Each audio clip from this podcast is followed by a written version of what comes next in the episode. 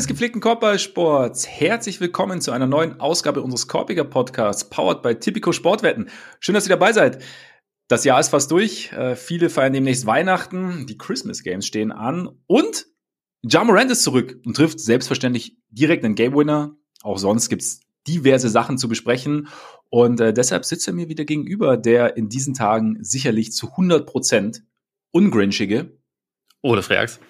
Mein Name ist Max Marbeiter und Ole, viel besser hätte Jar nicht zurückkommen können, oder? Also ich meine, A, man ist jetzt nicht gerade Siegs, siegesverwöhnt in Memphis und B, dann gleich so mit einem mehr oder weniger Signature-Move wild in die Zone drehen, springen, Ball runterziehen, dann irgendwie gegens Brett, Ball rein, Buzzer, ciao, gut, I'm back. Besser kann man nicht zurückkommen, oder? War ein perfekter Einstand. Also war ja vor allem auch wirklich das, das ganze Spiel über echt gut. Also abgesehen davon, dass er die Dreier, die er genommen hat, nicht getroffen hat. Also gut, das ist ja eigentlich, eigentlich tut das dem keinen Abbruch. Sagen wir, es war ein klassisches Ja Morant Game, als hätte er jetzt nicht irgendwie gerade ziemlich lange Pause gehabt, sondern als, als, als stünde er voll im Saft. Ja. ähm, von Anfang an irgendwie so die, die Drives ausgepackt, gute Pässe ausgepackt. Also klar waren ein paar Ballverluste dabei, aber also äh, das ist jetzt nicht so wild. Er hat ja auch seinen wichtigsten Screener nicht auf dem Court gehabt, aber ähm, insgesamt sah das sehr gut aus, auch gegen, gegen ein gutes Team und gegen gute Verteidiger. Also Herb Jones hat ihn ja am Ende mhm. überwiegend übernommen. Er hat trotzdem immer wieder den, den Weg zum Korb gefunden. Also ja, besser hätte es nicht laufen können, sagen wir, sagen wir, wie es ist. Ich meine, es ist halt auch so ein Ding, ne? Man sagt immer, wenn du von der Verletzung zurückkommst, das ist, glaube also sowas kann man schwer einschätzen nach so einer Sperre, weil im Prinzip du musst ja, du musst ja keine Reha machen, du musst ja nicht erst, nicht erst wieder Vertrauen in deinen Körper finden, sondern du, du stehst ja quasi voll im Saft. Das ist halt eher so die Frage dann, was halt so Game Speed und so angeht, also was, was, was das dann ist, ob, ob dich das dann erstmal überwältigt. Also wie du sagst, es scheint ihn, scheint ihn nicht überwältigt zu haben. Das eine oder andere Turnover, ein, ein oder andere Turnover ist halt dabei, aber gehört auch dazu, finde ich jetzt nicht so tragisch.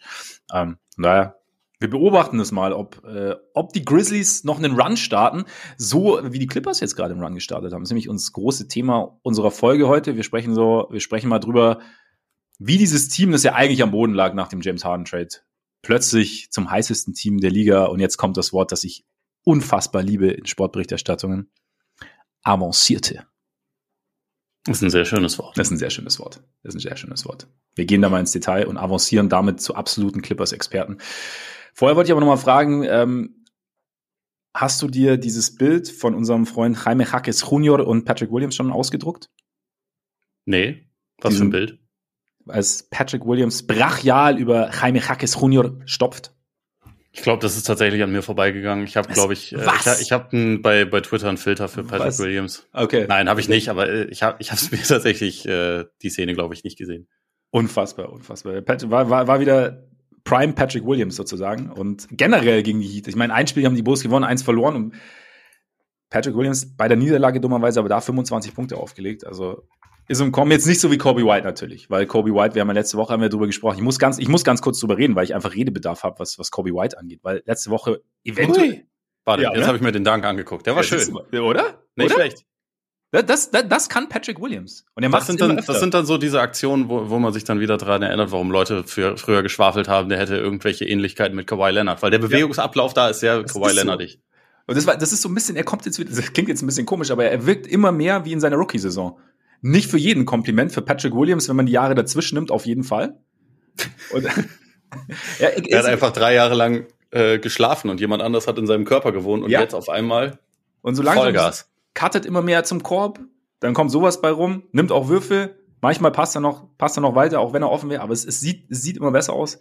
Kobe White, unfassbar. Ist, auch ist das vielleicht ein bisschen so, hast du, hast du Herr der Ringe damals gesehen? Ja.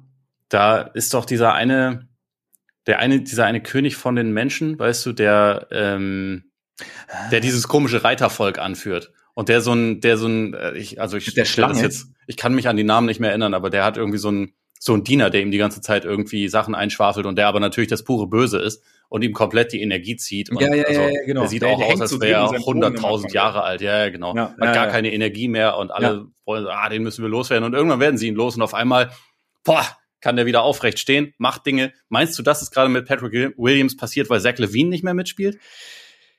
Man weiß es nicht. Ich habe ich hab die Tage bei irgendeinem Kommentar auf The Athletic, also halt User-Kommentar gelesen, der User ist sehr anti DeRozan Levine und so, aber zumal das halt was halt jetzt entscheidend, oder beziehungsweise eher anti DeRozan und, aber egal, aber es ging so ein bisschen darum, dass halt jetzt quasi nicht diese beiden Ballhogs oder halt diese beiden, die sehr, sehr viel vom Ball fordern, nicht, nicht beide da sind, nur noch einer da ist. Und DeRozan, finde ich, wird auch, wirkt für mich immer mehr so ein bisschen gerade wie, wie San Antonio DeRozan, also übernimmt sehr situativ und sonst fügt er sich so ins, ins Gesamtkonstrukt ein und, und, und spaced auch teilweise, gefühlt auch mehr Dreier. Aber das halt dadurch, dass halt jetzt quasi einer von den beiden weg ist, gerade, dass dann dadurch mehr Fluss drin ist im Spiel. Ich fand meine Analogie besser als ich finde dann, ja, ja, ich weiß, von, ich weiß, von Mad Max 75. Aber du, aber du, du weißt ja, du weißt ja, ähm, ich bin der, der, rationale Part bei uns und du bist eher ja. so der belletristische und Kopf in den Wolken und sowas. Deshalb muss ich dich mal wieder ein bisschen runterholen, wenn du mit irgendwelchen Fantasy-Geschichten hier kommst und wir über harte Fakten sprechen. Genau, ja, genau, genau. Ja, auf jeden Fall, äh, Bulls machen Spaß. Also auch in, in Philly gewonnen. In Philly. Einfach so. Weil, Tja. Weil Kobe Wenn man White Jokes darüber machen will, dass Philly immer nur gegen die sackmiesen Teams mit 50 Punkten Unterschied gewinnt, hätte man ja sagen können, auch gegen die Bulls, aber nein, Wäre, kommen die Bulls und gewinnen einfach mal dort. Ja, ja. Weil, weil Kobe White einfach der bessere Tyrese Maxey ist jetzt. Wahrscheinlich. Wahrscheinlich, wahrscheinlich. Und Eric Caruso einfach brutal verteidigt. Es gab echt, ohne Scheiß, ganz kurz, es gab eine Szene, da hast du halt ungefähr die, die komplette Defense-Kunst des Alex Caruso konntest du irgendwie sehen, weil, also erstmal sah es gar nicht so geil aus, weil Pat Bev quasi an ihm vorbeigezogen ist, so Richtung Baseline. Und er hat sich dann aber in dem Moment schon, hat, hat sich Caruso in die Mitte orientiert, weil er wusste, dass Pat Bev eigentlich unter den Korb kommt, kein, kein Korbleger hat. Und deshalb wahrscheinlich dann den Pass in die Mitte spielen muss zum Cutter. Weißt du, wie ich meine? Mhm. Und Alex Caruso stand einfach im Passweg, hat den Ball gefangen, Fastbreak eingeleitet, vorne Layup, bumm. Brutal. Geiler Typ. Geiler Typ. Wir wollten aber eigentlich gar nicht über die, über die Bulls sprechen, sondern über diverse News und die Clippers. Und, aber einen habe ich trotzdem noch vor. Gibt es einen In-Season-Tournament-Fluch? Pacers. so ein bisschen, ne? Also vier Spiele in Folge verloren.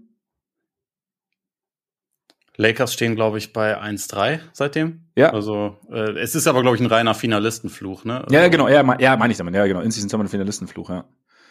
Hast wahrscheinlich alles da auf dem Parkett in Vegas gelassen und jetzt ist erstmal irgendwie so ein Bruch drin. Halliburton auch unfassbaren Ball weggeschmissen, so gegen die, gegen die Clippers teilweise. Also es war ja, ja, ja das war nicht ganz untypisch. Ich auch nur vielleicht, ist, vielleicht haben die Pacers auch einfach das Problem, dass äh, jetzt mal Sie waren ja vorher einfach nie im Fernsehen zu sehen. Die waren ja noch nie im National TV vor diesem In-Season-Tournament. Du meinst, jetzt gibt's Videomaterial für Ja, jetzt, haben, jetzt ist Leuten aufgefallen, hey, die spielen wirklich gar keine Defense. Lass mal zum Korb gehen. ja. die, die halten uns nicht davon ab. Das stört die überhaupt nicht. ist okay. Also ja, das genau. Problem bei den Pacers ist halt einfach wirklich, dass die offensiv historisch intergalaktisch gut sein müssen, um Spiele zu gewinnen. Weil die Defense so kacke ist. Ja. Und wenn sie jetzt dann mal ein paar Spiele haben, wo die Offense nur nur gut ist, aber nicht historisch intergalaktisch gut, dann kriegen sie halt auf den Sack. Und das ist dann jetzt passiert. Also man kann ja auch nicht in jedem Spiel alles treffen. Ich meine, ich glaube auch, dass dieses In-Season-Tournament vielleicht ein kleines bisschen überzeichnet hat, wie gut sie waren, weil sie waren ja auch vorher, die waren ja nicht irgendwie äh, bei einer ähm, bei einer 16 zu 3 Bilanz oder so, sondern ja, ja. die waren leicht positiv. Ja. Und naja, insofern äh, sind, sind manche da vielleicht ein bisschen zu krass in eine Richtung ausgeschlagen und gebt Halliburton den MVP, der ist besser als, als Steph Curry in seiner MVP-Saison. So ein Take habe ich auf Twitter gesehen. Echt jetzt? Ja, ja. Okay, das, stark. Und manchmal mhm. muss man da dann vielleicht einfach ein ganz kleines bisschen auf die Bremse drücken. Vielleicht denken auch die Pacers jetzt ein bisschen mehr drüber nach, wollen wir auch Defense spielen? Wie kommen wir dahin? Sie haben halt absolut gar keine Wing-Defense und keine Point-of-Attack-Defense. Das ist halt das hilft nicht. Nicht gut. So. Ja. Aber das kann man ja potenziell auch angehen. Also sie haben ja ein paar, paar Trade-Chips, die sind nicht mal, also sie haben nicht mal ihren Salary Cap ausgereizt. Das heißt, sie können auch mehr Gehalt aufnehmen, als sie abgeben und vielleicht holen sie sich ja noch einen großen Forward irgendwie mit rein, der dabei so ein bisschen helfen kann. Also äh, das wäre ja möglich, aber ich glaube, im Moment sieht man so ein bisschen, ja, super geiles Offensivteam, super unterhaltsam, aber sie so jetzt dann irgendwie mit oben zu den Top-Teams mit reinzuzählen, das war vielleicht einfach noch ein bisschen, also ich meine, haben wir jetzt auch nicht alle gemacht, aber manche ja. waren da vielleicht ein kleines bisschen, bisschen vorschnell. Und dann, ich meine, der von, wenn ich es richtig im Kopf habe, waren von den vier Spielen auch drei gegen richtig gute Teams. aber eins auch gegen Washington und gegen die haben sie auch mit über 14 verloren. Und Washington gewinnt eigentlich keine Spiele. Insofern ja, ist das schon ein bisschen ja. problematisch. Ja. Ja, und man muss sich jetzt auch, auch selbst bei den Clippers, selbst wenn es läuft, man muss sich jetzt auch nicht 150 Punkte einschenken lassen. Na, die Pacers schon. Schein, scheinbar, scheinbar. Also es ähm, war auf jeden Fall nicht das erste Mal in dieser ja, Saison. Ja. Die haben halt auch schon ein paar Mal über 150 Punkte selber einge äh, ja. eingeschenkt, glaube ich. Jetzt haben sie halt nur, nur gut 120 gemacht. Was eigentlich auch, also das ist halt genau, was du sagst. Ne? Da war die Offense gut, aber die Defense war halt schlechter, als die Offense gut war. Ja, und richtig gut war sie da auch nicht. Sie war, das ja, Tempo also ist halt einfach so schnell, dass immer viele Punkte bei rumspielen. Ja, aber sie, genau, aber, aber sie, war, halt, jetzt nicht so effizient. Sie hat, sie hat Punkte, gener sie hat Punkte generiert, sagen wir es mal so. Sagen wir es. Ja. Und genau, bei den Lakers läuft es auch durchwachsen. Mittlerweile, also es ist schon ganz geil, diese, diese Gruppe, also Lakers bei 15, 12, dann gut, Rockets 13, 11 auf 8, Rockets 13, 11 auf, auf 9, Suns 14, 13 auf 10 und Warriors 13, 14 auf 11. Ich glaube, du hast die Rockets zweimal genannt, weshalb mich das gerade ein bisschen verwirrt hat. Ah. Meintest du vielleicht noch die Pelicans, die da mit drin sind? Nee, Lakers, Rockets, Suns, Warriors, also von 8 bis. Ach so, ja, ja. okay. Ich glaube, ich habe ich hab mich einmal verhaspelt. Vielleicht. Aber auf jeden Fall ist es eine, eine relativ illustre Gruppe die man jetzt nicht zwingend in diesen Sphären erwartet hätte vor der Saison. Ja, und die Warriors auf Platz 11 sind gerade das einzige Team, was, äh, was einen positiven Run hat. Drei Siege in Folge. Ja, weil Clay zurück ist. Und weil Draymond nicht da ist. Und, weil, weil sie Rotation verändert haben. Ja. Und weil Jason Tatum sich am Knöchel wehgetan hat und dann dämliche Pull-Up-Dreier genommen hat. Aber dafür muss er sich doch nicht am Knöchel wehtun, dass er dämliche Pull-Up-Dreier nimmt, oder? das stimmt. Gerade gegen die Warriors, das ja. äh, ja, es passiert. Es passiert. Wir, wir, wir, beobachten diese Gruppe auf jeden Fall sehr genau, weil in welche Richtung es da bei wem geht, lässt sich irgendwie, man, man denkt, man könnte es vorhersehen, weil normalerweise müsste es irgendwann nach oben gehen. Aber irgendwie, wenn du das Gefühl hast, jetzt, dann kommt wieder so eine Phase. Draymond übrigens Zwischenstand, ne? Ich, ich glaube, es wird nichts mit den Christmas Games. Gestern oder vorgestern kam heraus, dass er jetzt in drei Wochen frühestens verfügbar sein wird. Also jetzt hier Counseling angefangen hat und so. Und dann wird es dann irgendwann erst losgehen. Ja, besser ist es. Ja, ich denke auch. Ich denke auch. Irgendwas, ja. Dann lass mal jetzt uns ganz kurz mal, lass äh, die, die News anschauen, die es so gibt, beziehungsweise die Gerüchte. Und würdest du gerne mit Donovan Mitchell beginnen? Mit Laurie Markanen beginnen? Oder möchtest du mir erzählen, wer deine All-Star-Starter sind im Osten und im Westen, nachdem wir, nachdem er das Voting jetzt begonnen hat? Pass auf, die All-Star-Starter machen wir ganz am Ende. Das ganz am Ende. Mal unser das, neuer, ist, das ist unser, unser, unser Weihnachtsgeschenk. Quasi. Ja, genau. Damit, damit entsenden wir die Leute. Ja. Äh, und erstmal können wir über, lass uns über Donovan Mitchell sprechen, ist wahrscheinlich das, äh, das größere Thema, weil, also auch wenn die beiden füreinander getradet wurden und beide durchaus gut sind, ist Mitchell halt noch ein kleines Stück besser.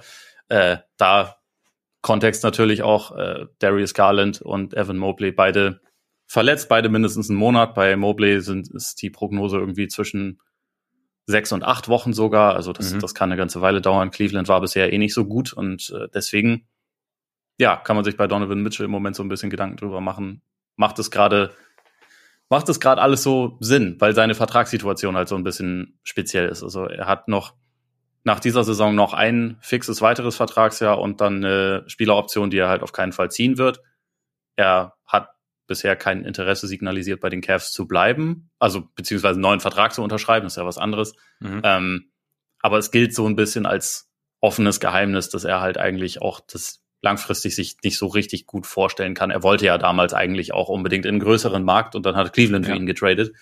Ähm, insofern ist halt jetzt so ein bisschen die Frage. Deswegen stelle ich sie dir einfach mal. Sollten die Cavs Donovan Mitchell traden? Wenn wenn es keine Chance auf eine Verlängerung gibt, dann ja. Weil du beziehungsweise ich glaube, es ist gar nicht so einfach, sich das dann immer, also sich dann wirklich hineinzuversetzen, weil was, also sagt sich immer so leicht, okay, du bekommst keinen Gegenwert, sonst verlierst du ihn, verlierst du ihn ohne, also, also lass ihn mal gehen. Das wissen natürlich andere Teams auch, aber ich glaube, ich würde jetzt mal ähm, dazu tendieren, wenn es mein Gesetz den Fall, es gibt das richtig, es gibt ein passendes Angebot, es gibt einen Spieler, der der dazu passt. Und ich glaube, was halt, was da auch noch so ein bisschen mit reingeht, ich meine, diese, diese Saison läuft, glaube ich, auch maximal unglücklich, also mit den ganzen Verletzungen jetzt. Aber das ist ja eigentlich nur so die Spitze des Eisbergs. Es ging ja schon los, dass die Starter keine Ahnung, gefühlt zwei Minuten zusammengespielt haben, weil am Anfang war Allen verletzt, dann war Garland mal raus, Garland kam wieder zurück, dann war Mobley raus und so. Und es war halt, es, sie haben halt überhaupt, sie haben gar nicht, man hat gar nicht sehen können, wie, wie die ganze Geschichte in Jahr zwei aussieht. Es gab dann halt, du hast es ja auch mal angesprochen, ich habe dann auch mal ein bisschen reingeschaut, so, so Spiele, das halt sehr, sehr viel über Mitchell läuft und Garland, ich, glaube gegen Boston war es, da gab es auch mal eine, eine Szene, da stand dann Garland an der Dreierlinie und konnte sich quasi äh, so klassisch Hände auf die Knie und hat halt zugeschaut, was, was Donovan Mitchell macht. Und als für sie getradet wurde, hat man ja eigentlich so ein bisschen gedacht, okay, eigentlich diese beiden, das ist zwar defensiv nicht optimal, weil beide nicht die längsten sind, aber es könnte spielerisch, könnte, also offensiv könnte das dann schon funktionieren, gerade weil Garland Offball spielen kann, Catch and Shoot und, und er kann, beide können kreieren und es kann irgendwie so Synergien schaffen. Und ich glaube, es hat sich, es ist halt, Mitchell hat halt, dadurch, dass er eben auch einfach so gut ist, hat so ein bisschen mehr übernommen gerade. Und auch dadurch, dass das Garland immer mal wieder raus ist, das heißt, Mitchell ist dann so im Prinzip etwas die Konstante und es hat nicht, nicht so dieses, es hat sich noch nicht so gefunden, vielleicht auch aber dadurch, dass man diese Saison noch nicht so richtig die Möglichkeit hatte, zusammenzuspielen. Letzte Saison sah das ja sehr, sehr gut aus, muss man ja auch sagen. Also ist jetzt so ein bisschen die Frage, was ist das Echte? Die Frage ist auch so ein bisschen, was ich mir dann gedacht habe, was, was dieses Playoff aus gegen die Knicks so mit diesem Team gemacht hat. Das gibt's ja manchmal so dieses irrational, du hast irgendwie so ein, so ein Negativerlebnis, das dich dann irgendwie so ein bisschen, das dich nachhaltig prägt. Das kann natürlich auch in die andere Richtung gehen. Das, da gibt's ja jetzt keine Blaupause dafür. Aber sie waren ja, das Matchup war nicht gut, trotzdem waren sie ja eigentlich das bessere Team, das, talenti das talentiertere Team, sagen wir es mal so. Und sind dann irgendwie ziemlich chancenlos rausgegangen. Und eigentlich haben, hat keiner wirklich das abliefern können, was wahrscheinlich auch, was sie von sich erwartet haben oder was, was jeder Einzelne von sich erwartet hat. Und was das dann halt irgendwie mit dem Team macht, und jetzt hast du halt diese schwere Situation. Sie haben eigentlich sich ja im Sommer klug verstärkt mit Yang, mit, mit, mit Struce, aber es ging noch nicht so aufs Parkett und jetzt hast du halt, du hast jetzt damit im Endeffekt fast ein Jahr weniger Zeit, Mitchell davon zu überzeugen. Und wenn wenn es kein Signal gibt, dass er verlängert, glaube ich, ist es sinnvoll zu schauen, was man für ihn bekommen kann. Wer wirklich bereit ist zu investieren für Mitchell und dann vielleicht auch noch so ein bisschen die ganze Geschichte vielleicht auch für sich noch ein bisschen runder zu gestalten. Also vielleicht irgendwie noch, noch einen besseren Partner für Garland zu finden oder so. Also ich weiß nicht, hast du ein Team, bei dem du jetzt sagst, okay, das wäre jetzt, das wäre ein Mitchell-Team für dich und bei dem das eventuell auch was bieten könnte, was für, für Cleveland interessant sein könnte? Das ist immer der kompliziertere Teil, da so was genau sich die Cavs dann vorstellen. Aber also ich denke schon, dass es halt gerade im Osten würden mir halt so die beiden New Yorker Teams auf jeden Fall einfallen. Also Brooklyn hat jetzt zwar nicht das 1A-Asset abzugeben, aber die haben dafür irgendwie einiges an, an Wings, was interessant sein könnte. Ähm, und auch, also Picks im Zweifel. Das wäre halt so, um, um die Cavs tiefer zu machen und vielleicht auch ein mhm. bisschen, bisschen runder, bisschen mehr, bisschen balancierter als Team zu machen, könnten die vielleicht was anbieten. Ist halt da die Frage, wie viel sie opfern wollen, weil die, die sind jetzt nicht Donovan Mitchell davon entfernt, ein Contender zu sein, sondern eigentlich brauchen mhm. sie ja dann auch noch irgendwie was zusätzlich wahrscheinlich. Ähm, aber das wäre das wäre so ein Team, die Knicks, klar, die haben Jalen Brunson und da haben sie dann, also im Prinzip hätte man da wahrscheinlich das, äh, würde man sich das Problem, was die Cavs ja auch haben mit diesem kleinen Backcourt, würde man sich halt auch direkt wieder ins Haus holen, aber gleichzeitig ist das ein Team, was so diese, diese Scoring-Upside ja eigentlich durchaus noch gebrauchen könnte, was in der Vergangenheit auf jeden Fall großes Interesse an ihm hatte könnte man drüber nachdenken. Die Heat natürlich irgendwie, also weiß man mhm. auch seit Jahren, dass die, dass die Donovan Mitchell interessant finden. Da ist, ist es immer die gleiche Frage. Haben die denn genug anzubieten? Würden sie, sie Jaime Hackes Junior anbieten? Ne, den, ja.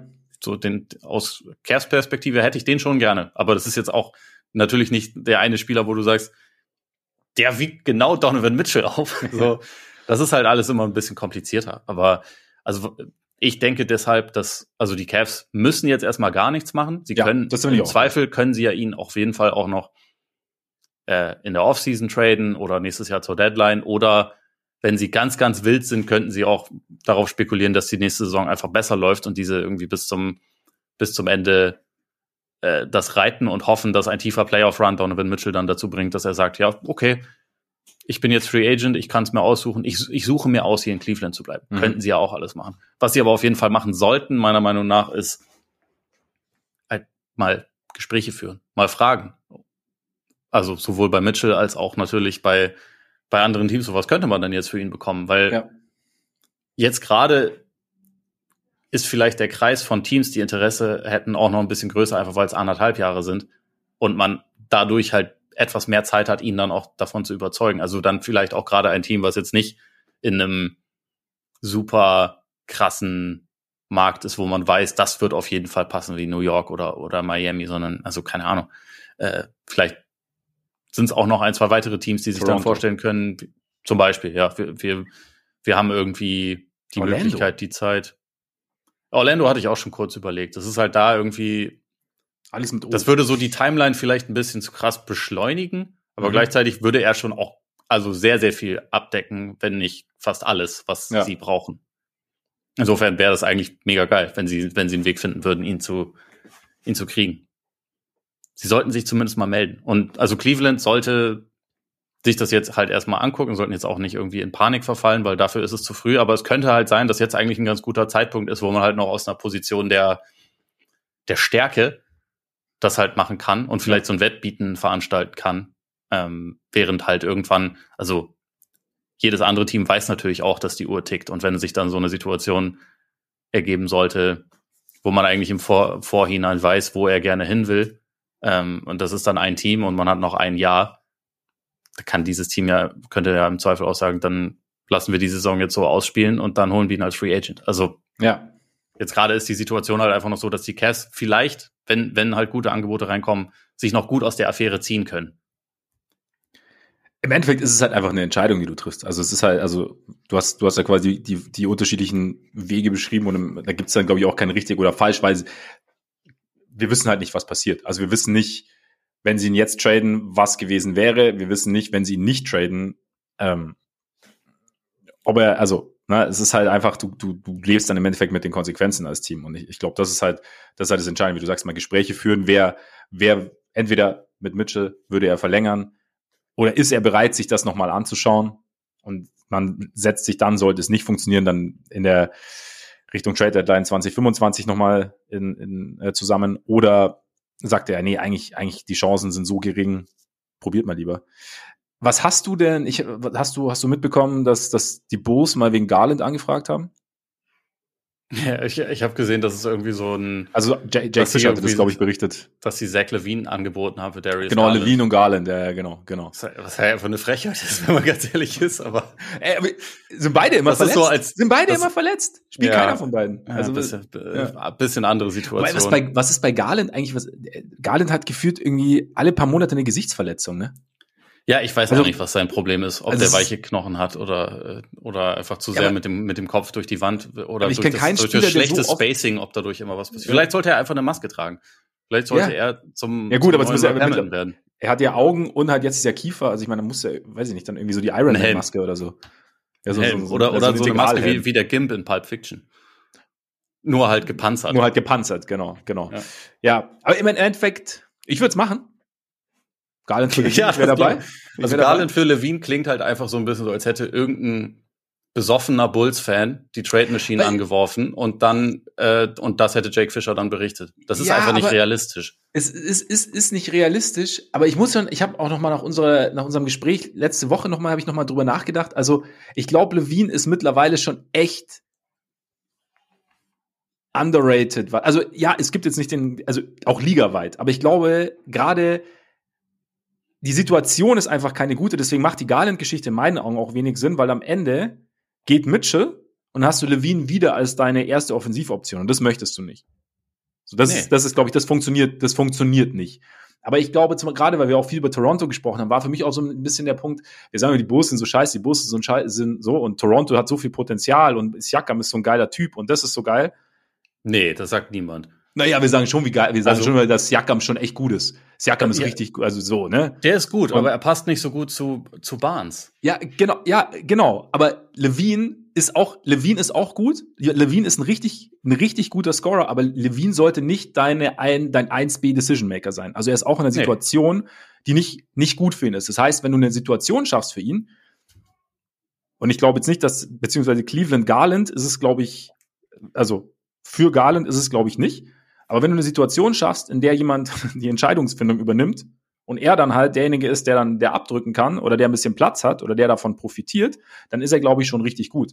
Und im Endeffekt haben die Bulls ja ein bisschen mehr geschafft die letzten Jahre als Toronto. Also weißt du, wie ich meine? So, ja, sie haben beide nicht viel geschafft. Nee, sie haben beide nicht viel geschafft, aber so ich finde, ich, ich habe mir da, ich habe dann einfach nochmal drüber nachgedacht und mir dann gedacht, die, es ist schon interessant, diese Wahrnehmung, weil man bei Toronto immer noch von diesem Potenzial oder bei den einzelnen Spielern von dem Potenzial spricht und meine Bose immer sagt, so, hm, ich würde bei den Raptors äh, ehrlich gesagt auch ziemlich kritisch drauf gucken. Ich finde, dass sie über die letzten Jahre auch ein bisschen Missmanagement betrieben haben, seitdem sie Meister geworden sind. Ja. Also weil sie halt mehrere ihrer Spieler, für die sie vielleicht noch was hätten kriegen können, für nichts haben ziehen lassen und eigentlich immer noch keine Vision haben. Die ja, haben das genau. eine, die haben einen sehr positiven Faktor und das ist, dass sie halt mit Scotty Barnes ein potenzielles Franchise-Talent gedraftet haben. Das ist der Unterschied zu den Bulls, meiner Meinung nach. Ja. Wobei Bulls haben Kobe müssen, sie müssen diese Situation mit Anunobi und Siakam müssen sie halt auch dann irgendwann mal lösen, bevor da genau das gleiche wieder passiert wie mit Fred Van Vliet und mit Kyle Lowry und mit, äh, mit Marc Gasol davor auch. Also ja. ähm, die, die haben aber da irgendwie gefühlt noch ein bisschen mehr in der Hand und ich habe so das Gefühl, also es gibt wenigstens einen zentralen Baustein, auf dem man das, nee, das, das, das stimmt. kann. Und trotzdem kann man, finde ich, sehr kritisch auf das blicken, was über die letzten Jahre in Toronto passiert ist. Also ich würde das auf jeden Fall nicht alles, alles beschönigen wollen. Ja. Im Gegenteil. Worauf ich jetzt um wieder, also ich meine mal abgesehen davon, dass Jakam auch schon Champion geworden ist und so, ne, muss man natürlich auch dazu sagen. Also hat ja auch schon in einem anderen Kontext hat es ja auch schon funktioniert. Was ich ähm, im Endeffekt die Bulls müssten drauflegen, aber was was jetzt, wenn wenn du sagst, die beiden wollen was machen, wäre sinnvoller, wenn die Bulls versuchen würden, Mitchell zu bekommen. Und für die Cavs wäre es auch sinnvoller, weil du dann nämlich Garland behalten würdest und du wüsstest, dass Garland da ist. Und dann könntest du eventuell Levine ja. etwas anders integrieren. Und Garland und Mobley haben langfristige Verträge. So, genau. Äh, deswegen da kann man eher drauf, äh, drauf zählen. Ich weiß einfach nicht, inwieweit Levine da ein guter Fit ist, weil also die 1B-Option offensiv wäre er doch da auch wieder. Mindestens. Er wäre, ne, er wäre, glaube ich, eine klar, er, er wäre aber an der Seite von einem, von einem klaren Point Guard. Ja. Mit Garland. Ja. Und ich glaube, das ist was anderes, also weil ja, das ist ja auch das, was jetzt, was jetzt gerade fehlt bei den Bulls, ist ja der Point Guard. Und dass du halt, dass es halt um darum ich geht. Ich dachte, Kobe White wird jetzt MIP.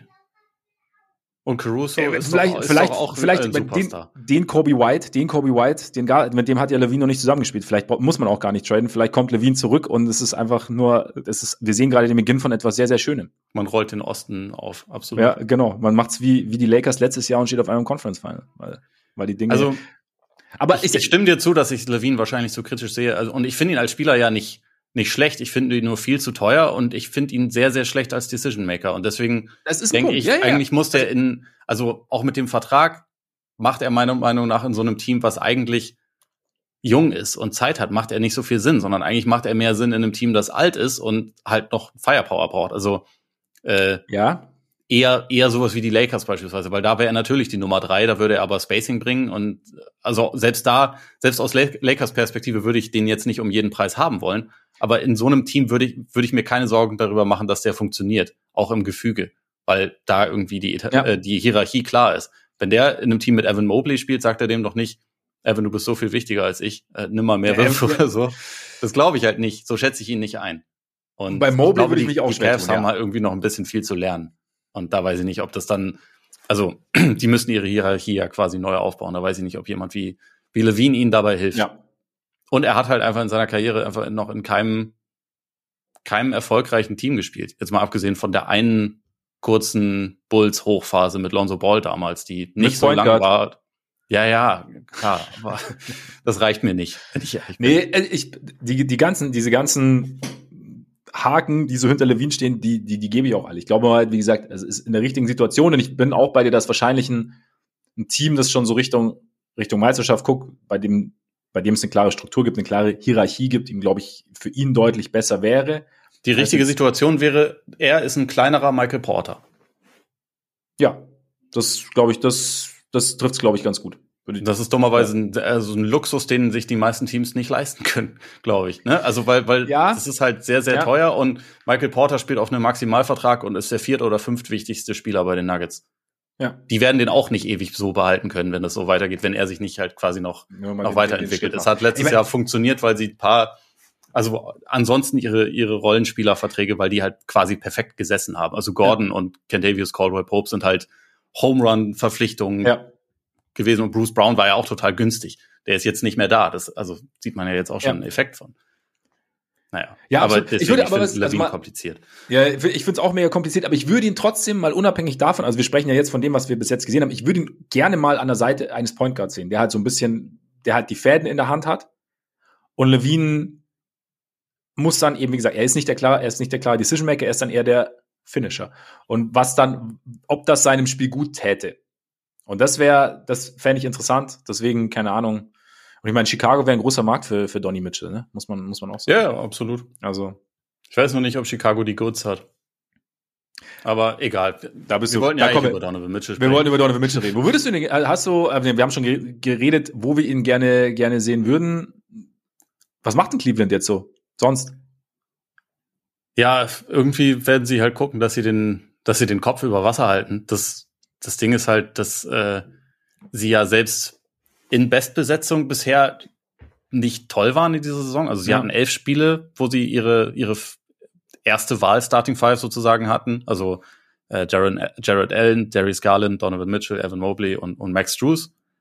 Da haben sie sechs, sechs Siege geholt, fünfmal verloren und waren ganz gut, aber jetzt auch nicht irgendwie, die waren jetzt nicht auf dem, auf dem Kurs, wo sie letzte Saison waren, wo sie, also wie du gesagt hast, 51 Siege geholt haben und wo sie, wo jeder gesagt hätte, die Saison war richtig geil, wenn es nicht diese Playoff-Serie gegeben Ja. hätte. Also es wäre ja für die Cavs besser gewesen, wenn es die gar nicht gegeben hätte, Ja. sondern einfach nach der Regular Season Schluss gewesen wäre.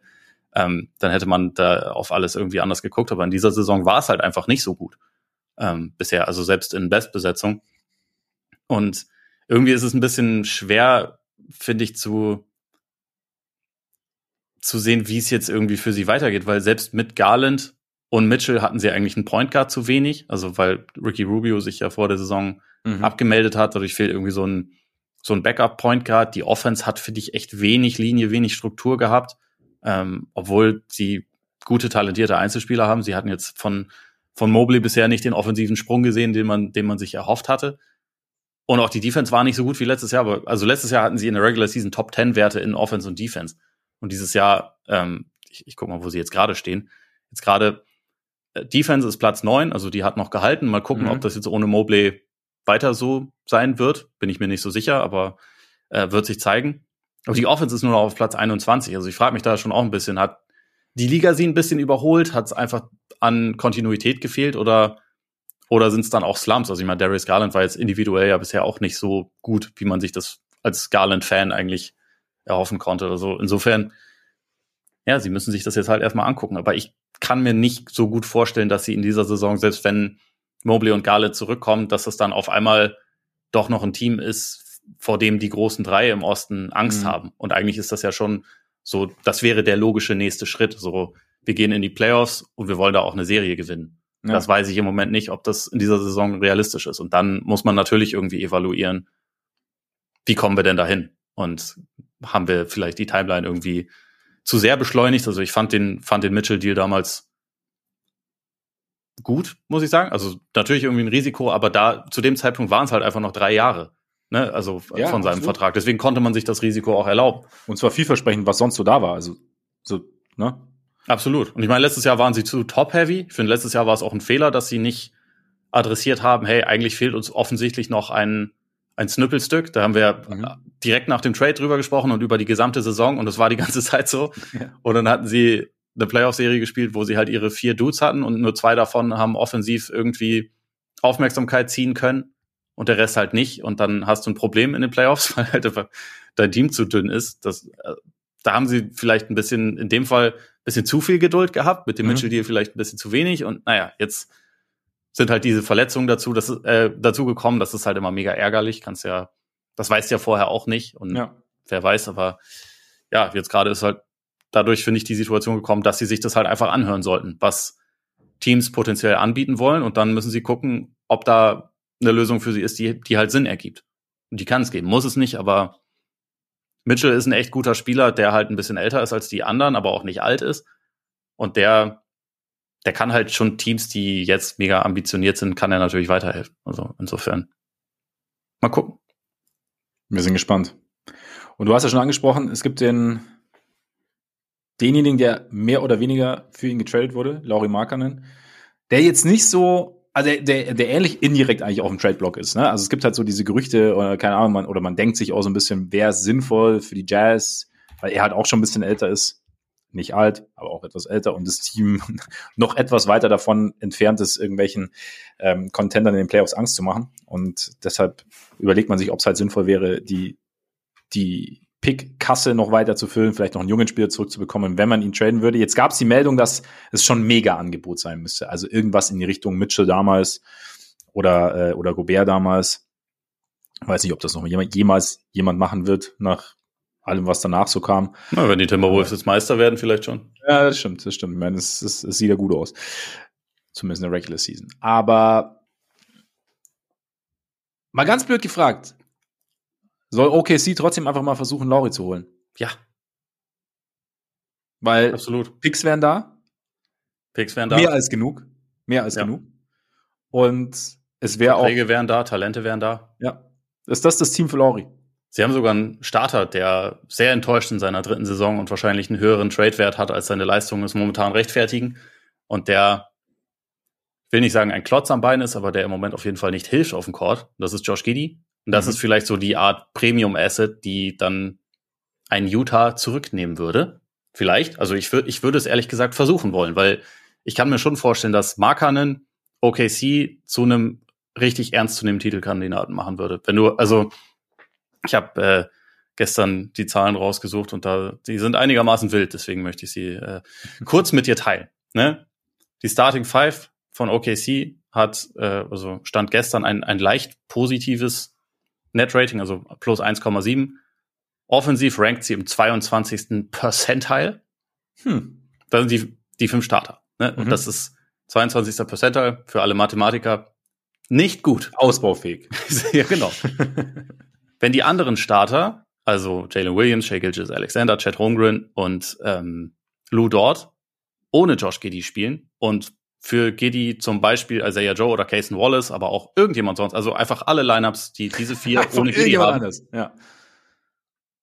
Äh, Net Rating plus 25, Offense ranked im hundertsten Perzentil. 100 ist sehr gut für alle Mathematiker und uns. Das, das wäre dann der, der nächste Schritt von, oder der übernächste Schritt von ausbaufähig. Also alles ausgebaut sozusagen. Genau. Der Dachstuhl ist fertig. sozusagen. Also da kann man nicht mehr wahnsinnig viel steigern. Und also es ist halt auch nicht ganz neu. Also es ist schon extrem natürlich. Und Giddy spielt auch individuell einfach keine so gute Saison, muss man sagen. Äh, der hat ja auch gerade neben dem Platz noch ein paar Sachen, die ihn vielleicht ein bisschen beschäftigen, aber schon Was bevor diese Sachen Teams kam, beschäftigt. Ja, genau. Das, das muss man auf jeden Fall dazu sagen. Aber schon, äh, schon bevor dieses Thema aufkam, war seine Saison einfach nicht gut, muss man ja. sagen. Und äh, insofern, es sieht im Moment echt viel besser aus, wenn er nicht spielt. Spacing rund um Shay macht halt auch Sinn. Haben wir neulich auch in, dem, ja. in dem Bandwagon besprochen und auch um die Drives von von Jalen Williams und ja auch äh, und ja auch Chad Holmgren teilweise. Es macht halt einfach Sinn, wenn da Platz ist und ähm, Isaiah Joe deckt das überragend ab. Aber wenn er quasi diese, diese äh, fünfte Rolle einnimmt, dann ist das Team halt super klein. Und das ist ja auch etwas, worüber wir schon gesprochen haben, dass OKC einfach keine Rebounds holen kann. Mhm. Also weder offensiv noch defensiv. Die sind einfach richtig scheiße, was Rebounds angeht. und Markanen ist ein Seven-Footer. Der hat über die letzten Jahre halt viel auf dem Flügel gespielt, weshalb er jetzt auch nicht die, die krassen Rebound-Zahlen hatte. Aber so in der Zeit, als er noch als Big Man mehr eingesetzt wurde, also auch ja. in, in Chicago und so, und auch mit Finnland, ist, der ist ein ganz guter Rebounder. Und er ist ein mhm. überragender Shooter und auch jemand, der, glaube ich, in diese in diesen Brummkreisel namens OKC Offense gut reinpasst, weil der ja auch ein Driving Game hat. Der, der kann Absolut, ja auch mit, ja. mit Aggression zum Korb gehen und da, und da wild finishen. Und ich, ich glaube, in dem defensiven Ökosystem kann er auch gut funktionieren. Also ich meine, Cleveland hatte mit ihm ja auch eine Top-Defense.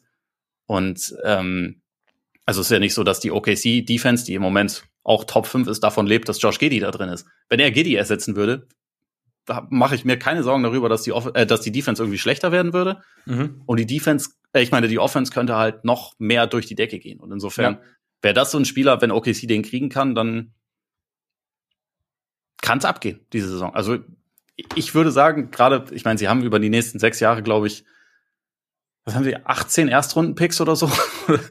ähm, da kann man, da kann man auf jeden Fall was, das, man sollte sich auf jeden Fall mal melden, ja. würde ich sagen Würde ich zustimmen. Ist halt die Frage, ob dann äh, Trader Danny dann einfach mehr fordert, weil er weiß, wie viele Picks OKC hat. Und dann sagt, ne, ich hätte aber gern von euren Kann gut sein. acht. Aber es wäre auch lustig, wenn, wenn Sam Presti und Danny Ainge quasi dann ihre, ihre Geschichte reversen. 2007 haben die beiden schon massive Deals eingefädelt. 2007. War das Ray Allen Ray Allen, Boston, Ray Allen, ja. ja, ja, stimmt. Sam Presti war damals, glaube ich, sogar noch relativ neu als GM der Seattle Supersonics. RIP. Und äh, Danny Ainge war damals noch in Boston. Und da war der, der Win-Now-Move natürlich äh, für Boston. Hier Ja. wäre jetzt für OKC, für, für Presti, also die Rollen würden sich verdrehen. Es wäre unglaublich, aber also da, das wäre so ein, so ein Deal, der könnte echt äh, einiges auf den Kopf stellen. Meiner Meinung nach. Und er gäbe für Utah auch Sinn, zu sagen. Also in der jetzigen Situation, weil Markanen ja im Endeffekt, so gut er ist, er ist jetzt nicht dein 1A-Star, dein Franchise-Player, um den herum du jetzt dein Team aufbaust. Und wie gesagt, er ist halt der, der Timeline vielleicht einfach ein Stück voraus. Und dann zu sagen, okay, so ein Spieler, für den bekomme ich junges Talent zurück und bekomme Picks zurück, wäre wär aus deinen Augen sinnvoll?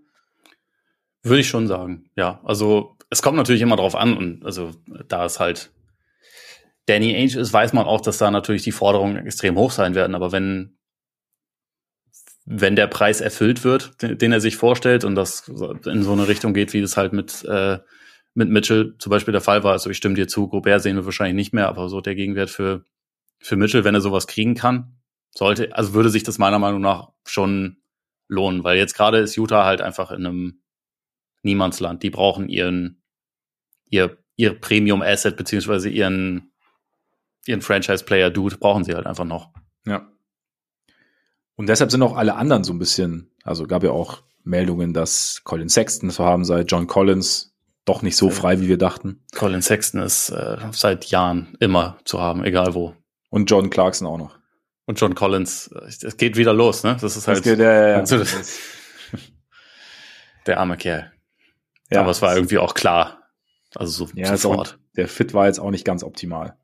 Ja. Auch wenn wir, auch wenn wir natürlich viel darüber gesprochen haben, dass John Collins frei wurde, nachdem er die Hawks endlich verlassen durfte, aber es war trotzdem wieder nicht optimal. Und Der ist halt auch ein komisches Team, ohne, also abgesehen von Keontae George, quasi auch ohne Playmaker. ja, Das ist dann auch schwierig für Leute, die eher Play-Finisher sind. Äh, pun intended, aber ähm, also für, für Leute wie, Ja. wie John Collins, der dann am Ende auch wieder viel von dem gemacht hat, was er in Atlanta auch gemacht hat, nur mit schlechteren Playmakern um ihn herum, die ihm nicht mal halt gute Würfe verschafft haben. ja. Und auch noch einem Center nebendran, der gern in größtenteils in Brettnähe steht. Ja. Also Ja, es ist halt einfach nicht äh, kein, kein guter Mix im Moment, muss man sagen. Also Ja. fand ich jetzt auch nicht wirklich überraschend. Ich habe vor der Saison auch nicht gedacht, dass die jetzt, dass die jetzt äh, wirklich ernsthaft um die Playoffs mitspielen werden, sondern eher, dass es nach der letzten Saison, die ja schon überraschend gut war, aber am Ende trotzdem in der Tank-Season endete. mhm. Äh, ich dachte mir schon, dass sie da wahrscheinlich eher einen kleinen Schritt zurück machen, weil letztes Jahr ein sehr wichtiger Faktor war halt einfach Mike Conley. Und auch ein Ja. paar von den anderen Leuten, die sie da noch hatten. Und die waren jetzt aber halt alle nicht mehr da. Und also ich kann mir schon gut vorstellen, dass Utah auch jetzt vor der Deadline eher wieder Seller sein wird und sich natürlich für alle Leute anhört, was da so geboten wird. Aber der, also mit großem Abstand der wichtigste ist natürlich einfach Markanen. Absolut. Ja, OKC fände ich auch cool, muss ich sagen. Wenn das irgendwie funktionieren würde. Und äh, gefühlt ergibt es auch Sinn. Ich meine, Giddy ist halt die Frage, was dann dieses auch spielerisch durchwachsene Jahr halt macht. Oder ob du halt, ob da die Hoffnung, dass wenn du in, in, in ein etwas anderes Szenario setzt, dass dann seine Stärken mehr zum Tragen kommen, dass dann die Schwäche Shooting nicht mehr ganz so, nicht mehr ganz so wichtig ist, wenn eben du nicht einen, eigentlich einen 1A-Ballhändler hast, der halt zum Korb geht, wenn du noch jemand an wie Jane Williams hast und so, sondern wenn es halt einfach ein bisschen, ein bisschen ein anderes Setup ist um ihn herum, dass du sagst, okay, wir wissen, wir haben, wir haben von seinen Qualitäten schon genug gesehen, um zu hoffen, dass wir das dann irgendwie besser aufbauen können. Vor allem, weil er dann ja eher ein zentrales Stück wäre. Und so Ja. in, in, in OKC ist er ja Komplementärspieler mehr oder weniger. Ja, und, er ist halt äh, jemand anderes. Seine, seine besten Fähigkeiten sind dort halt mehr oder weniger redundant. Ja, Weil wenn Genau. du die anderen Optionen hast, dann gibst du nicht ihm den Ball in die Hand, Ja. sondern halt den anderen Optionen und dann ist er Offball und da ist er halt einfach nicht so wertvoll. In Ja. Utah, die, die könnten sich das aktuell absolut leisten, ihm den Ball halt einfach in die Hand zu geben und zu gucken, was daraus wird. So.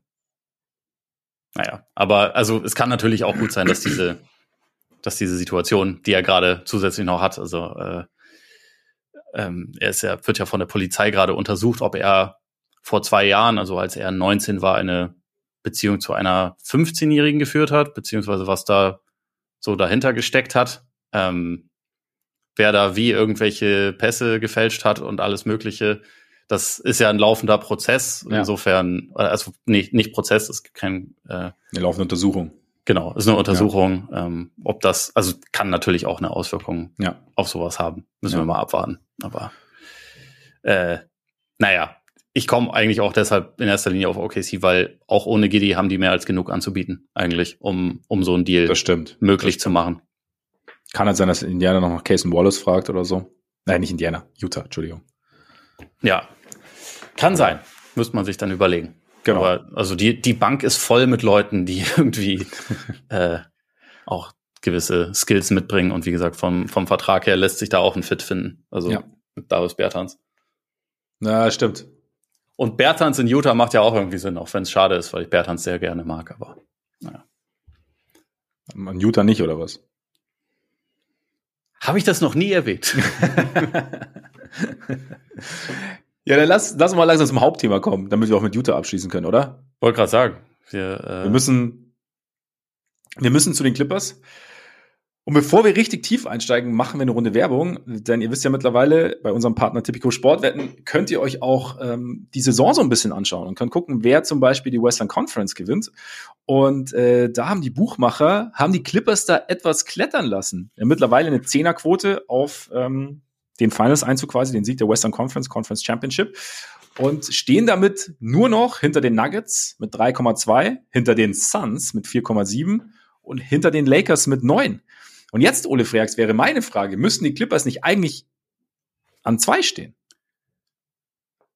Im Moment äh, hinterlassen sie auf jeden Fall einen besseren Zumindest Eindruck. vor diesen beiden anderen Teams. Also mindestens vor Phoenix. Aber Phoenix ist nach wie vor halt einfach ziemlich schwer einzuschätzen, weil wir bisher 24 Minuten hatten, wo die drei zusammen auf dem Court standen und jetzt fehlt Bradley Beal ja wieder für ein paar Wochen, weil er sich jetzt auch noch die Knöchel äh, verletzt hat. Auch maximal blöd gelaufen, ne? Also ja, vorher Rücken, das, jetzt Knöchel und ja. wenn er dann wieder zurückkommt, dann wird es irgendwas anderes sein. Also, dass Phoenix die zweitbesten Odds hat, überrascht mich. Aber also so auf die, auf die Clippers gesprochen, im Moment machen die schon einen sehr, sehr, sehr guten Eindruck. Also sind defensiv gut, was ja also interessanterweise schon über die ersten Spiele mit Harden überraschend okay war, also beziehungsweise mhm. überraschend gut war, aber die Offense hat jetzt halt einfach nachgezogen. Also über die letzten Spiele äh, ist das ziemlich überragend. Sie haben irgendwie ihren Groove gefunden. Sie haben Kawhi Leonard jetzt halt wieder in einer absoluten Monsterform, der immer noch kein Spiel auch. verpasst hat. Das, das ist natürlich immer so die, das große Fragezeichen bei den Clippers. Hält das denn so? Aber so für den Moment könnte man da auf jeden Fall sagen, dass, dass die Buchmacher sie noch ein bisschen, bisschen unterschätzen, jetzt gerade im Vergleich zu, zu Phoenix und den Lakers. Kann man auch den, den Case machen, dass Minnesota immer noch Platz eins im, im Westen mit einer 13er Quote ebenfalls unterschätzt wird. OKC mit einer 17er Quote ja. ebenfalls unterschätzt wird. Also hinter den Kings. Ja, im Moment. Mit den Kings, man, man kann es darauf heruntermünzen. Es gibt zu viel Vertrauen in Kevin Durant. Und das kann ich immer nur kritisieren. Stimmt, kritisierst du. Aus Prinzip. Absolut. Egal, egal was Positives über Kevin Durant gesagt wird, Ole Freaksen, ah, nee. das, ich würde es nicht ganz so, äh, ganz so eng aber sehen, die Richtung aber stimmt. bisher gibt's auf jeden Fall mehrere Teams und die Clippers gehören auf jeden Fall dazu, die, die aktuell einfach deutlich stärker wirken und gefestigter wirken, als Phoenix es tut, meiner Meinung nach. Bin ich bei dir. Und das besprechen wir jetzt gleich im Detail. Davor natürlich kurz die Anmerkung, was wir hier sagen, ist wie immer ohne Gewehr. Freunde, und nicht vergessen, 18 plus, erlaubt nach Whitelist, Suchtrisiko, Hilfe unter bovai.de. Und jetzt kommen wir mal ein bisschen zu den Clippers, weil wir hatten, man muss ja sagen, so, so, so kleiner Blick hinter die Kulissen, wir hatten ja eigentlich was ganz anderes geplant und haben wir irgendwann gesagt, ja, nee, eigentlich, eigentlich müssen wir mal über die Clippers sprechen, weil es ist schon brutal, ne? Acht in Folge gewonnen, neun eins in den letzten zehn und sie gewinnen die Spiele ja jetzt im Endeffekt auch gegen bessere Gegner.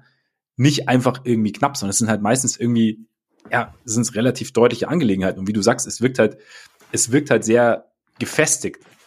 Und es scheint so ein bisschen, und das ist ja das Interessante. Wir hatten ja diesen, wir hatten ja diesen sehr, sehr holprigen Start, bei dem auch schon, man war halt auch selber so ein bisschen geneigt nach dieser ganzen Harden-Saga und nach dieser ganzen Geschichte und so, ja, aber guck, und jetzt geht, jetzt, ist er, jetzt hat er seinen Wunsch bekommen und jetzt schaust du dir an, so, das geht nicht. Klar, wir haben immer mit dem Zusatz, Das braucht ein bisschen, muss erstmal gucken, müssen erstmal zusammenfinden, wie, wie Harden und Kawhi, wie bekommt jeder die Touches, die er braucht, um, um seinen Rhythmus zu finden.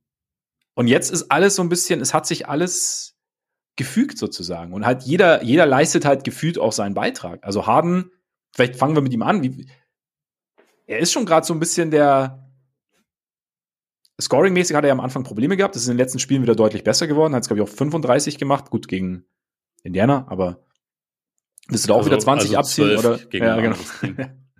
aber er ist halt, er orchestriert die ganze Geschichte eigentlich schon relativ gut und auch so, dass ja, Kawhi eben seine Touches bekommt, dass Kawhi seinen Rhythmus bekommen kann. Sie haben ja schon gesagt, ist relativ gut. Und ich habe auch so ein bisschen das Gefühl, dass er sich, auch wenn er den Ball nicht hat, dass dann, dass für ihn der, das Play dann nicht abgeschlossen ist. Es gibt Catch-and-Shoot-Würfe. Also ja. sowohl von ihm als auch von Kawhi. Aber also ich, ich würde insgesamt sagen, dass sich die, die Hierarchie und die Rotation gefunden hat und auch, dass dieser, du hast ja die letzten zehn angesprochen. Ich würde sagen, der, der Streak sind eigentlich die letzten 16 Spiele, weil da haben sie die Starting Five geändert. Da ist Westbrook auf die Bank gegangen. Ähm, das war auch tatsächlich der, der Zeitpunkt, wo Daniel Theiss geholt wurde. Natürlich auch äh, hierfür elementar wichtig, einfach weil es die Bank um einen weiteren Big ergänzt hat. Aber Seitdem stehen sie bei 13-3. Also seitdem Terrence Mann in der Starting Five ist. Die war jetzt auch über, über 16 Spiele immer gleich. Nur ein einziges Mal hat Amir Coffey Paul George ersetzt, der mhm. einmal gefehlt hat. Aber ansonsten haben sie halt diese, diese Starting Five gehabt und die, die ergibt Sinn. Also vorne und hinten. Die haben, ähm, die haben rausgefunden, wie sie spielen wollen. So die, die Pick-and-Roll-Chemie zwischen Harden und den Bigs, also Ivica Subac und Daniel Theiss ist viel besser als in den ersten Spielen es gibt eine Bereitschaft, sich abseits des Balles jetzt nicht, also ist jetzt nicht so, dass Harden jetzt der neue Curry wird, der um Blöcke nee, rennt oder so, aber was du sagst, also dass er, dass er den Ball abgibt, er hat ihn auch deutlich, deutlich kürzer in der Hand als jetzt zum Beispiel letzte Saison in Philly. Er hat ihn jetzt sechs Minuten, ich glaube in Philly hat er ihn achteinhalb Minuten oder so, also da ist schon ein Unterschied und er, er bleibt dann nicht zwingend stehen und wenn der Ball ihn dann später in der Possession findet und er einen Wurf hat, dann nimmt er den auch. Also es ist jetzt nicht so dieses klassische James Harden Ding, ich halte ihn jetzt mal in der Hand, der Verteidiger kommt und dann dribbel ich dreimal und dann werfe ich, weil ich fühle mich nicht wohl, wenn ich nicht zwischendurch gedribbelt habe. So, das, das sieht man jetzt gerade viel weniger, aber also ich würde auch, also sein, sein Passing ist die eine Sache und das, ich meine, war ja auch so ein bisschen erwartbar, dass er da schon auf jeden Fall hilft, weil also er ist einer der besten Passer der Liga, ist er auch schon seit Jahren und was zum Beispiel äh, auch mit ihm und Kawhi auffällt, er, er weiß mittlerweile auch, wie er Kawhi gut in Szene setzt und Kawhi mhm hatte seit 2015, 2016, als er noch bei den Spurs gespielt hat, nicht mehr so viele assistierte Field Goals wie in dieser Saison. Er hatte überhaupt noch nie so viele assistierte Field Goals am Ring. Also da, da hast du schon so diesen, dieser Effekt, den Harden einfach als guter Passer in diesem Team hat, der ist, der ist nicht von der Hand zu weisen. Der, der verschafft allen ein, einfache Würfe. Aber auch was sein eigenes Scoring angeht. Also du hast ja gesagt, so die, die Effizienz wurde jetzt ein bisschen besser. Die ist insgesamt einfach nur brutal gut, seitdem mhm. er seitdem er für die Clippers spielt. Es ist, äh, er macht natürlich weniger Punkte, als er, als er bisher jemals oder also seit, seit vielen Jahren gemacht hat, aber die Scoring-Möglichkeiten, die er sich nimmt, sind halt unfassbar effizient. Also gerade aus Isolation, das habe ich vorhin mal nachgeguckt und ähm, die Clippers haben im Moment drei Leute, die mindestens im 70. Percentile sind, was Isolation-Effizienz angeht. James Harden macht 1,5 Punkte aus Isolation-Plays ja, im Moment. Das ist vollkommen gestört. Also das ist quasi mhm. ein Offensivrating von 150 in ja. diesen Possessions. Und er nimmt sich nicht so viele wie früher, aber immer noch genug, dass man sagen kann, das ist schon ein wesentlicher Bestandteil der Offense. Und also er hat im Moment Career Highs aus dem Feld und von der Dreierlinie. Das ist schon nicht nur irgendwie ganz okay, sondern das ist tatsächlich ziemlich überragend. Und ich finde, er schafft das mittlerweile echt sehr gut, dass er sich halt so seine, seine Spots raussucht. So die Rotation hat sich auch ganz gut gefunden im Sinne von, welche welche von den Big Four, wobei Westbrook da ja sowieso ein bisschen runtergefallen ist, wenn man ehrlich ist, aber wer von denen gleichzeitig auf dem Court steht und wer wann irgendwie kochen und übernehmen kann. Und ja, also im Moment ist der Mix schon echt verdammt gut und muss man, muss man anerkennen, dass also Harden da im Moment einen super Job macht, aber natürlich auch Kawhi. Also es würde alles nicht so, nicht so krass aussehen, wenn Kawhi nicht einfach im Moment so in diesem, in diesem Terminator-Modus wäre. Der ist immer relativ re relativ beeindruckend, wenn man den zu sehen kriegt. Das passiert ja nicht so oft, aber wenn, dann freut man sich auf jeden Fall drüber. Er hat ja auch irgendwie, glaube ich, bis zum, bis zum Spiel gegen Indiana, glaube ich, eine, einen Stretch, wo er 60 Prozent seiner Dreier getroffen hat über fünf Spiele oder sowas. Also, Kawhi, ja, aber es ist halt, es ist ja auch so ein bisschen dieses, dieses Traum-Szenario, was man sich vorher so malen konnte, eben dass du drei drei Alpha-Leute hast oder Alpha-Scorer hast, die jeder, von denen jeder jederzeit übernehmen kann, von denen jeder, wenn es zusammengeht, dann aber auch eben so dosiert übernehmen kann, dass es halt, dass jeder effizient bleibt. Und das ist halt, glaube ich, das habe ich so ein bisschen den Eindruck und, und eben noch plus Hardens Passing-Fähigkeiten, die das Ganze dann irgendwie zusammen, zusammenfügen. Und ich finde es halt schon krass, weil wir, ich habe ja auch am Anfang gesagt, Kawhi ist jemand, der sich so ein bisschen in seinen Rhythmus dribbelt und so und, und Harden dribbelt viel und, und ich finde aber trotzdem, wenn man sich so anschaut, es wirkt halt überhaupt nicht statisch, die ganze Sache. Also ich finde, es ist relativ viel Bewegung da auch abseits des Balls. Klar, da ist auch Terrence Mann dabei oder dann gibt's halt mal ein Screen von Subats abseits des Balls oder ähm, auch, wie gesagt, auch Kawhi macht mal einen Off-Ball-Cut oder, oder, oder George und ähm, das sind, das ist alles so, man, man bleibt auch nicht stehen, du, du, suchst, die suchen ihre Position rund um die Dreierlinie, dann wird halt, dann, dann wenn es nicht passt, dann gibt's, wird relocated, dann sucht man sich eine neue Position, gab auch mal ich glaube, gegen Golden State war es, das Russ zum Korb gezogen und, und Harden ist dann so ein bisschen so in die, in die Ecke geglitten und war dann in der Ecke frei und hat dann einen offenen Dreier. Und ähm, das ist irgendwie, es ergibt halt irgendwie alles, also es ist, es ist echt eine sehr, sehr, also es ist wirklich wie eine vielseitige Offense und nicht so dieses wie eine Offense mit drei, drei Starspielern, die halt dann schnell mal statisch werden kann und, und gleichzeitig hast du ja diese, diese ISO-Waffen. Du hast Harden angesprochen, Kawhi ja genauso. Und ich finde, ich habe auch da so das Gefühl, dass es irgendwie ein ganz, ein ganz guter Mix ist zwischen, wir spielen mal ISO und, und machen dann auch die Seite frei. Und dann haben wir aber wieder halt irgendwie Handoff-Games oder, oder Kawhi steht oben an der Dreilinie, Harden hat den Ball und Paul George cuttet irgendwie hoch an die Birne und, und kriegt dann einen offenen Dreier dadurch. Und so wie, wie sie auch die, die, die Aufmerksamkeit nutzen, die jeder Einzelne ja auf sich zieht, automatisch von der Defense. Oder gab es mal eine Szene, in der dann irgendwie Kawhi und George in beiden Ecken geparkt sind. So, natürlich sagst du jetzt nicht, das sind jetzt deine, deine Catch-and-Shoot-Spezialisten, aber als Defense musst du ja trotzdem sagen, okay, du wirst keinen der beiden offen stehen lassen, komplett. Und es sind irgendwie so, es gibt halt irgendwie, ja, es gibt, es gibt irgendwie viele, viele Optionen, die sie halt irgendwie nutzen. Und Harden ist halt momentan auch derjenige, der das halt so ein bisschen zusammenbringt. Natürlich mit Kawhi, der halt extrem, extrem heiß ist. Und wie du sagst, halt, dadurch, dass Harden auch selber bereit ist zu spacen und bereit ist, sich zu bewegen und bereit ist, auch mal ne, was zu machen, das ist, wenn sie das beibehalten können, mal abgesehen jetzt von, von der Gesundheit, aber wenn sie das halbwegs beibehalten können und, und, und Harden da halt auch dauerhaft Gefallen dran findet, weil das ja auch so ein Thema war in Philly, also dann gab es ja dann auch die Geschichten, dass er irgendwann dann gesagt hat, boah, aber er möchte jetzt wieder mehr den Ball haben. Ja. War aber so ein bisschen meine Hoffnung auch, dass das vielleicht in einem anderen System wie oder in einer anderen Situation so wie es jetzt bei den Clippers ist. Ich meine, es war ja auch so eine gewisse, das Sixers-Spiel hatte ja automatisch, automatisch eine gewisse Statik, dadurch, dass halt Pick and Roll so das, das Pad-Play war, so zwischen, zwischen Embiid und, und, und Harden, einfach weil es so gut war. Aber da, jetzt hast du halt, jetzt hast du mehr Möglichkeiten und dann kann sich vielleicht Harden, fühlt er sich auch so, als könne er sich mehr entfalten. Auch wenn er nicht permanent werfen muss oder werfen kann oder werfen soll. Und du hast halt einfach, es wirkt halt, ja, es, es wirkt so, als hätten sie Spaß auf dem Court irgendwie. Ja, im Moment sind es auf jeden Fall die Kumbaya Clippers. Man ja. muss dazu sagen, dass angeführt von Russell Anfang, Westbrook. Ja, ja, schon. Ja. Also der, dem, es wirkt schon auch so, als hätte der Spaß an der äh, an der Freude im Moment. Aber woran ich da schon dann auch denken muss, dass es am Anfang in Brooklyn auch so war und am Anfang in Philly auch so war, also beziehungsweise letzte Saison ja auch über die die erste Jahreshälfte und dann hat sich halt irgendwann was verändert und dann war man doch auf einmal nicht mehr so zufrieden und so. Deswegen möchte ich das jetzt gerne mal sehen.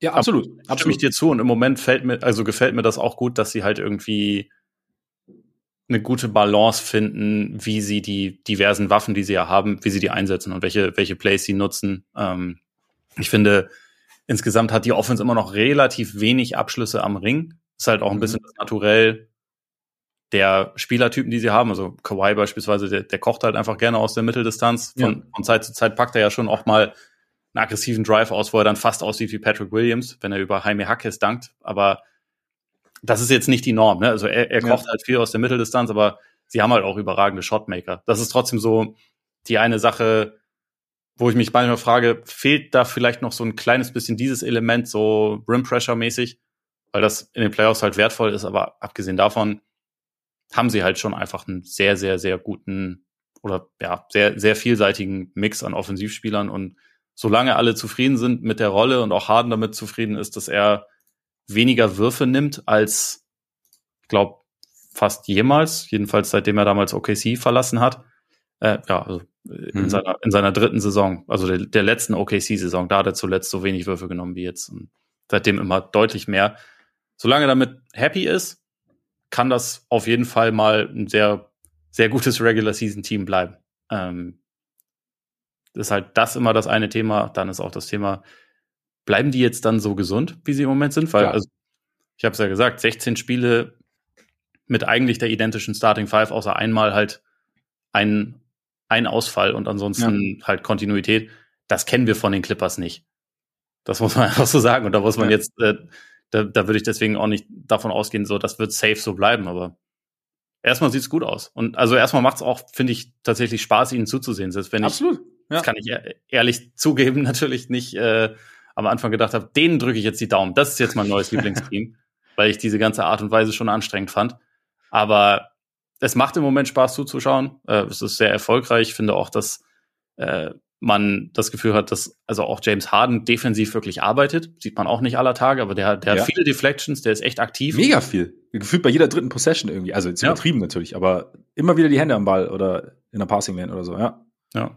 Und es gibt immer noch echt viele Teams, die blöd sind und ihn im 1 gegen 1 halt lieber im Post-Up herausfordern, wo er halt einfach ganz gut ist. Das, ja. also das kann er einfach verteidigen. Die Leute müssen ihn draußen bewegen. Aber egal. Äh, Thema für einen anderen Tag. Aber im Moment geht der Mix gut zusammen und im Moment wirkt es echt auch wie eins der, der runderen Teams, die so im, im Westen rumlaufen. Was meinst du? Also so gesetzt den Fall, die bleiben gesund. Mhm. Playoff-mäßig, wo würdest du sie da momentan einordnen? Im Westen wenn wir davon ausgehen, dass das die Clippers sind, die wir in den Playoffs sehen, dass das größtenteils, also klar, wenn es vielleicht nicht die Effizienz hat vielleicht leichte Schwingungen oder so, aber grundsätzlich so dieses Setup bleibt. Dann sind sie für mich eigentlich Mitfavorit im Westen. Ja, nach allem, was schon, ich jetzt ne? gesehen habe. Also das Ding, es, es hängt halt für mich schon sehr an Kawhi. Absolut. An, ja. an, der Frage, wie, ja. wie gut er dann halt auch über den ganzen Postseason-Run diese. Aber wenn er fit ist, dann wissen wir, was er standhalten kann. Ja, genau. Aber wenn, also, wenn er fit ist, dann ist er halt nach wie vor einer der fünf besten Spieler der Liga. Vielleicht auch nicht nur, ja. nicht fünf, sondern vielleicht eher zwei in, oder so. In den Playoffs vielleicht zwei, drei, ja. Also. Ja, ist halt schon ziemlich krasses Komplettpaket. Und wenn, wenn die Hierarchie dann so bleibt und Paul George ist auch gesund und West, äh, und Harden ist dadurch halt eigentlich wirklich mehr Table-Setter, nicht derjenige, der am Ende die wichtigen Würfe übernehmen ja. muss und dann auch gar nicht soll, dann kann das schon, also es sind für mich viele, viele Wenns, natürlich, aber ja. das ist dann schon ein Team, was Matchup-mäßig, also hängt, hängt dann natürlich auch mal ein bisschen mit damit zusammen, aber das den meisten anderen Teams ziemlich große Probleme bereiten kann und sich vor niemandem so richtig verstecken muss. Ja, sie wirken halt so dann auch, finde ich, wie eins der runderen Teams, weil sie halt ja, mit ihren Bigs, mit Subac, der ja auch eigentlich relativ, der relativ gut aussieht, der auch eine, also eine gewisse Rim Protection mit, mit, mitbringt. Sie haben Tyson einen aktiven Big, sie haben mit Westbrook einen, eigentlich einen Energizer von der Bank momentan und das ist eigentlich, finde ich, auch eine, eine, sehr, sehr gute Rolle für ihn. Dann ist es auch nicht, nicht so tragisch, wenn er mal überdreht oder so und er scheint sie auch wirklich anzunehmen. Ähm, sie haben Paul noch einen Scorer von der Bank, vielleicht fehlt ihnen auf dem Flügel ein bisschen Länge. Also Coffee macht es ja, ähm, kommt, kam da jetzt auch für Paul George in die, in die Starting Five, aber vielleicht ist da, aber so grundsätzlich finde ich, sind sie, sind sie auch ja, kommen sie mir auch so vor, als hätten sie jetzt vielleicht weniger Lücken als andere Teams in, in, in ihrem Kader. Aber welches Matchup sähst du denn als kompliziert an?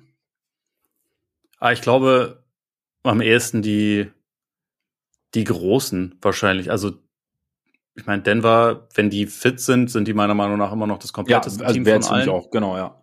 Aber auch so, Lakers fände ich zum Beispiel richtig, richtig spannend zu sehen, wie so ein, ein voll realisierter Anthony Davis und LeBron, wie so der, ob die Bullyball spielen könnten gegen die Clippers. Schon irgendwie. Aber Kawhi wissen wir ja auch, dass du da, ich weiß nicht, wie oft JJ Reddick die, die Geschichte erzählt hat, als er mal Kawhi äh, gegen, gegen den Rumpf getätschelt hat und äh, gedacht, er hat die Hand gebrochen, weil er so ein Nee, klar, Kawhi, Kawhi ist Strongman, aber ja. Kawhi ist auch nur ein Dude, der dann, also vielleicht verteidigt er dann LeBron, aber also was sie mit Anthony Davis machen. Oder verteidigt Kawhi dann Anthony Davis. So, das kann, kann ja auch ja. sein, aber ja. ähm, ich sage auch nicht, dass sie da irgendwie chancenlos Oder James Harden halt LeBron im Post. Spannendes Matchup. Vielleicht auch so. ja, LeBron Stopper. Vielleicht. Also. Nee, mal gucken. Also, wie gesagt, ich, ich würde jetzt auch nicht zu sehr übertreiben wollen, einfach weil es jetzt ein, ein kurzer Run halt ist, aber Ja. dieser Run ist sehr gut. Und in diesem Run lassen sie nicht so viele Fragen offen. Und das äh, kann man für den Moment auch als, als allergrößter Clippers-Sympathisant auf der Welt auf jeden Fall anerkennen. Absolut. Und ich meine, man sieht so ein bisschen, es ist so ein bisschen eine Blaupause, was es sein kann, ob es dann so bleibt und ob es dann im entscheidenden Moment so sein wird. Aber es ist zumindest, wenn, wir haben ja noch nicht von, wenn, wir haben ja noch gar nicht von allen Teams die beste Version gesehen oder ich weiß auch nicht, ob das jetzt die beste Version der Clippers ist, aber es ist schon mal eine sehr, sehr gute Version. Und diese Version, ist es, die ist nicht mehr nur in der Theorie da, sondern wir haben sie jetzt über, du hast ja gesagt, 16 Spiele, haben wir sie jetzt verfolgt und das, ja, ist, ist vielversprechend. Ja. Ja. Und also sie, sie melden sich auf jeden Fall an in diesem, in diesem Kreis der, der richtigen Contender, wenn sie gesund sind. wenn sie gesund sind. Das ganz, ganz große Wenn. Hast du denn einen der Clippers bei deinen, bei deinen All-Star-Startern dabei? Ja. Hat sich äh, mittlerweile dann aufgedrängt und würde sagen, gibt's auch eigentlich. Terrence Mann, der Unfehlbare. Ja, ja, absolut. Äh, hat sich's verdient. Nee, also mein, mein West Frontcourt besteht jetzt aus Jokic, LeBron und Kawhi. Bei dir so? Auch. Hm. Ja. so, Schade. So, sind wir wieder an dem Punkt. Okay, abgehakt. Und dein Backcourt besteht aus Shay Ja. und? Und Luca. Gut. Okay. Da gibt's jetzt Bei nicht wahnsinnig viel zu besprechen von unserer Seite aus. Hm. Also. Ja, ja, hattest du, ich meine, Shay ist gesetzt, ist ja klar, aber hattest du, hattest du überlegt, ob du Fox reinnimmst statt Luca Nee, wenn dann Curry. oder vielleicht sogar Mike Conley? Das, das wäre natürlich, äh, wäre natürlich Ja. nice gewesen. Nee, also wenn, wenn, dann hätte ich Curry rübergenommen. Aber äh, also würde ich jetzt auch gar nicht mal unbedingt nur auf, auf Team Record schauen, aber Luca spielt halt individuell natürlich einfach eine brachiale Saison. Die Zahlen sind, sind einigermaßen crazy. Ja. Und insofern beim All-Star-Game kann man ihn Hast schon reinpacken. Finde ich auch, finde ich auch. Und im Osten Kobe White, Alex Caruso, Patrick Williams, Patrick Williams, Vooch. Vooch auf jeden Fall. Und ich hätte Torrey Craig reingenommen, aber der hat sich ja jetzt verletzt, habe ich Der hat sich gesehen. jetzt verletzt, sechs bis acht Wochen raus. Ist natürlich auch bitter. Ja, bitter. Deswegen weiß ich einfach nicht, wen ich da sonst noch nee, machen soll. Spiel mit vier reicht auch so. Ja. Ist kein Problem. Die, die schlagen den Westen auch so. Ja, ja. Kein Problem. Nee, ich habe äh, die, die Tyrese's Pieces im Backcourt. ja. Äh, Tatum, Janis, Embiid. Mhm. Auch einigermaßen klar, glaube ich. Ja. äh, Sorry, Kevin Pelton und Scotty Barnes. Das wurmt mich immer noch. ja, aber ich, ich frage mich auch wirklich, wo es ist her. Also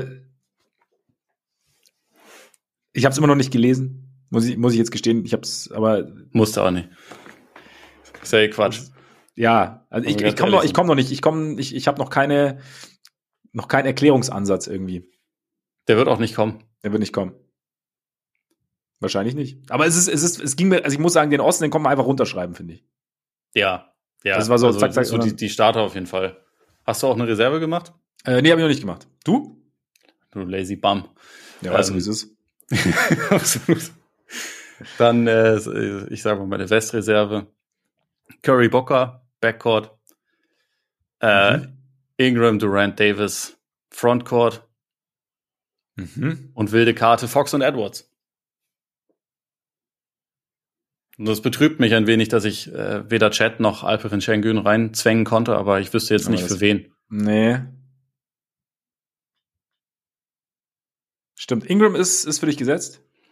Ingram spielt schon eigentlich echt eine sehr, sehr gute Saison. Ich finde, das, äh, das kann man anerkennen. Ähm,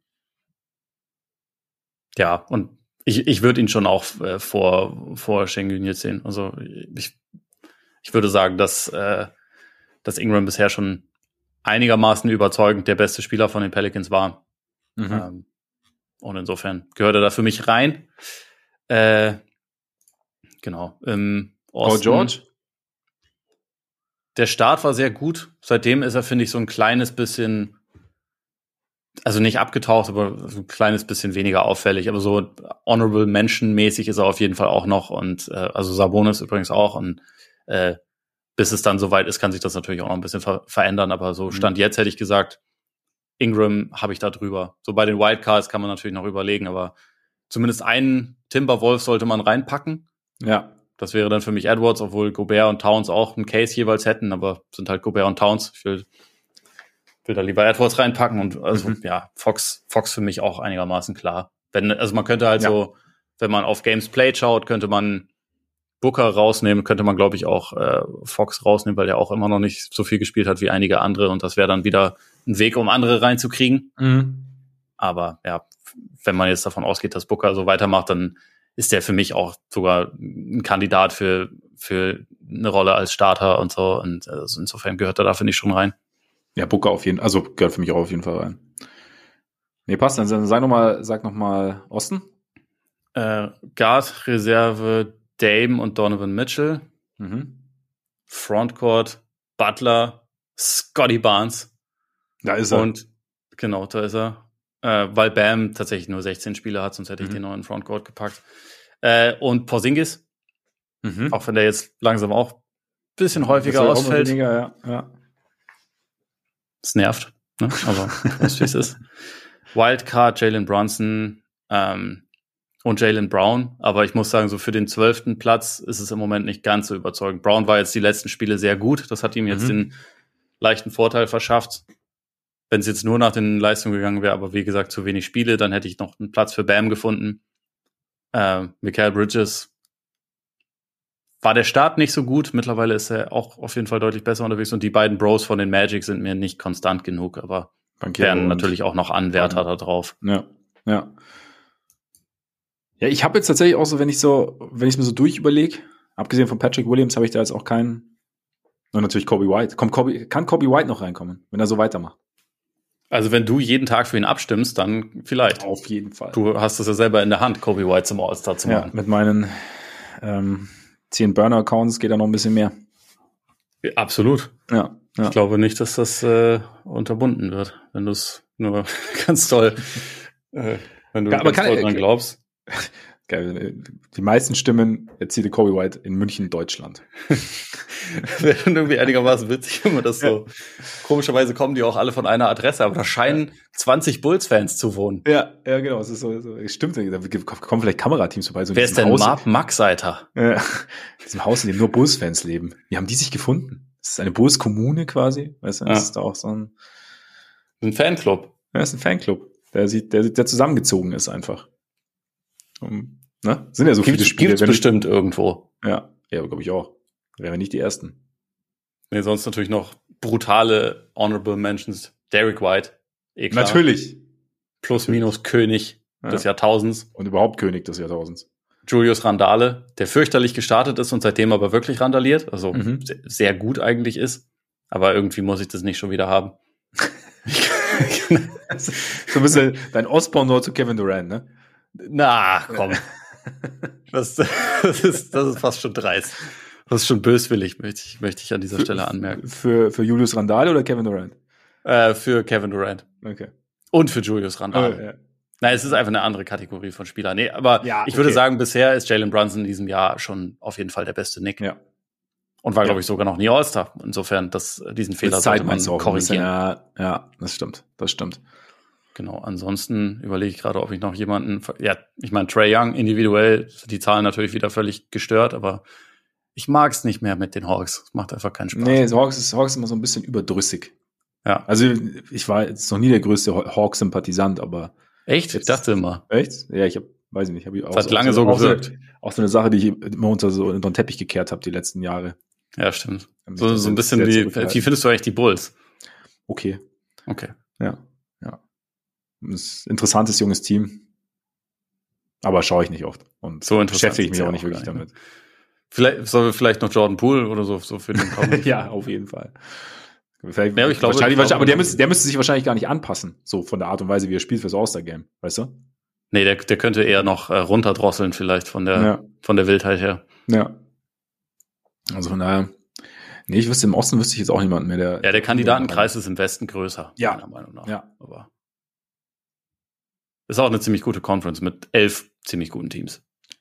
Der Westen? Ja. ja. Stimmt. Und vielleicht, vielleicht kommt der Grizzly Bear ja noch mit rein. Ich meine, sind nur, sind nur sechs Siege bis für Warriors. Ja, nur ja. Ist, auch, ist auch in Anführungszeichen beim Warriors zu sehen, aber. Und Ja, wo wir aber dann schon dabei sind, Shoutout natürlich an, an Desmond Bain, der, Ja. der sich abmüht.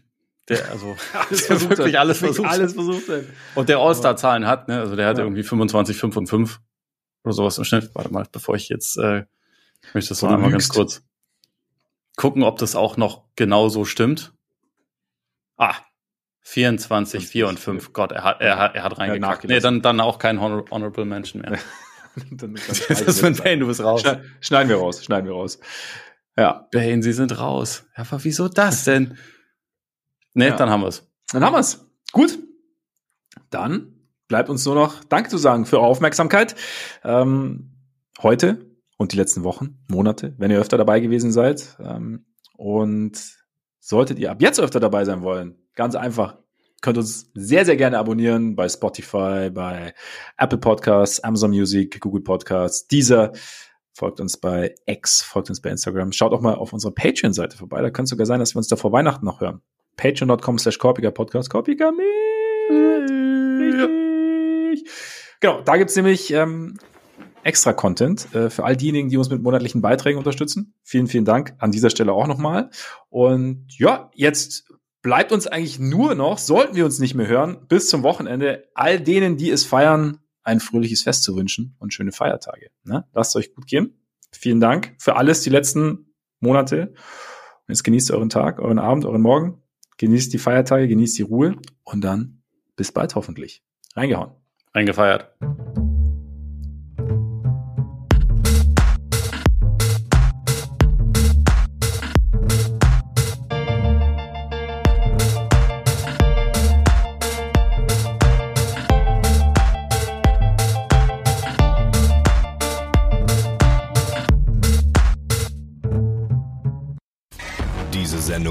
präsentiert von Typico Sportwetten.